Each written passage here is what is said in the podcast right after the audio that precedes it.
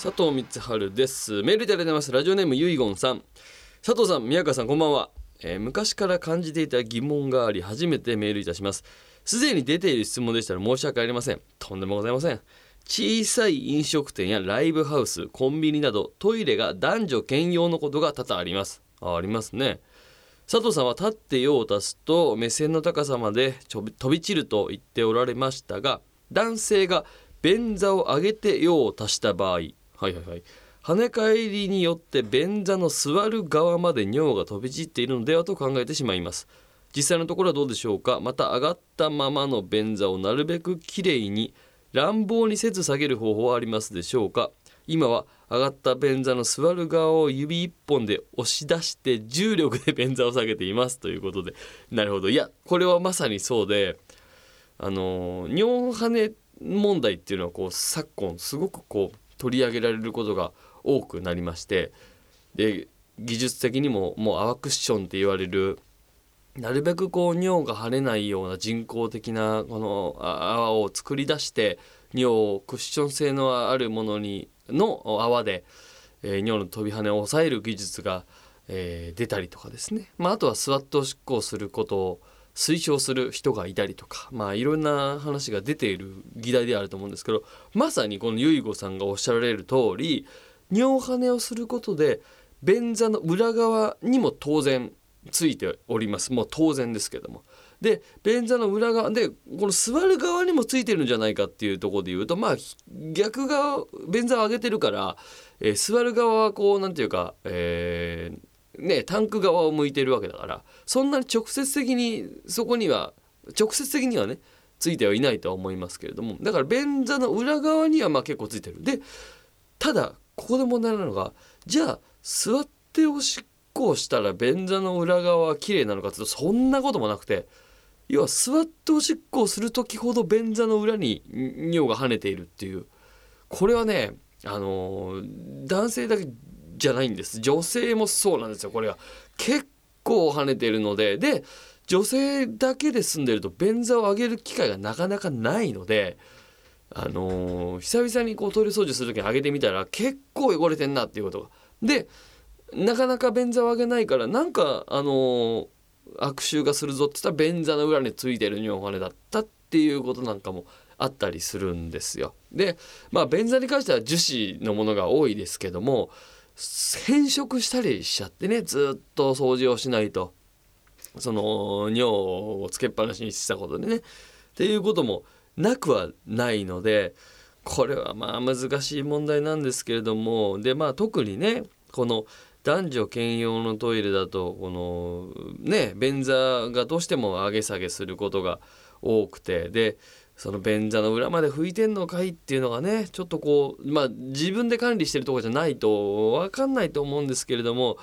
飛び散っているかどうかっていうところで言うと飛び散ってはいますがその座る側までっていうところで言うとそこまで心配する必要はないかなとは思いますが一応座る際は僕は拭いてから座っていただいた方がいいんじゃないかななんていうふうに思ってますね。で上がったままの便座をなるべくきれいに乱暴せずに下げる方法という意味じゃまあこの遺言さんは指一本でこうゆっくり下げてで重力に任せるっていうねまあ確かにあの間違ってないと思いますし問題ないと思うんですけど、まあ、ちょっとよっぽど気になるようでしたらトイレットペーパーをこうちょっと出してでトイレットペーパーでつまんでゆっくり下げるとかね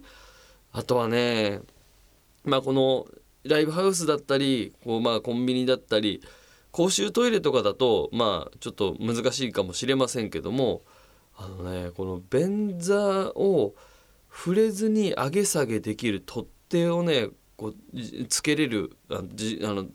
取っ手がねあるんですよ。でお家とかだったらねそういうのつけていただけたらまあ取り扱いやすいのかなっていう風になりますけど、まあ、これで本当にこの最近すごく思うのが、まあ、こういった形でトイレのこう衛生管理とか尿跳ねみたいな問題っていうのがねこう取り取り上げられる機会がまあめちゃくちゃ増えた。この番組でも相当いろんなことでお話しする機会が多いと思うんですけどでこれはやっぱどういうことかっていうと技術革新が進んでトイレ環境の整備が進んだからようやくねあのこういったお話が出てくるようになったって。昔なんていうとやっぱその臭い汚い暗いだってもうずっと言われてた。それが当たり前だとされてきたトイレっていうものがなんとなくトイレって今もうすっかり綺麗で清潔でで明るいっていうイメージに徐々に徐々にまあそれはやっぱり1980年のウォシュレットから僕は革命が始まったと思ってますけれども1980年のウォシュレットが発売されて以降なんとなくトイレがスタイリッシュになり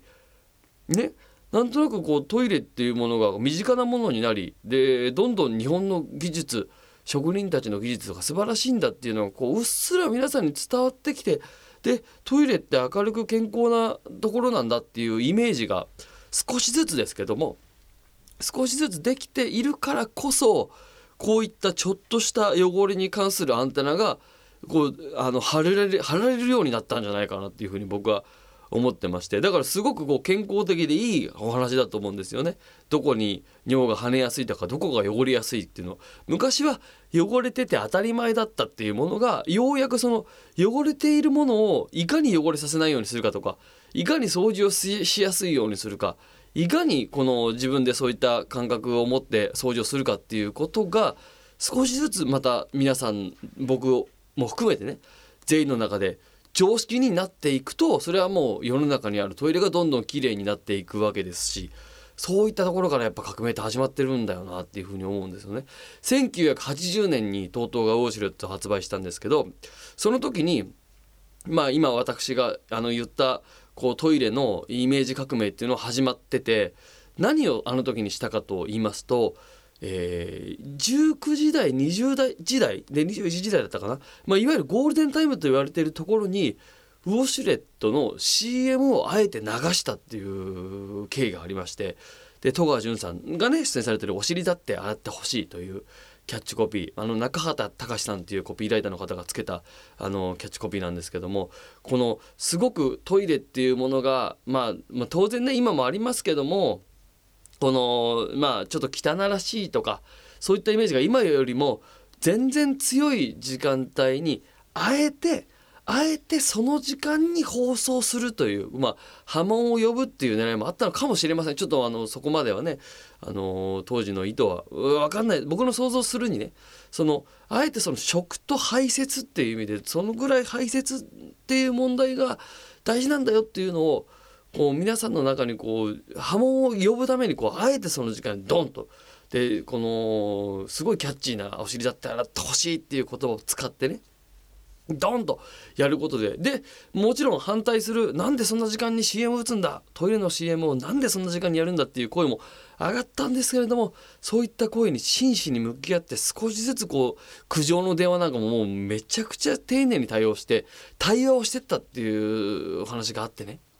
でそういったところからこう食と排泄トイレっていうのは大切なんだっていうことが少しずつ少しずつ変わってって。でウォシュレットがあの1980年に発売されて今4,000万台売り上げが突破した。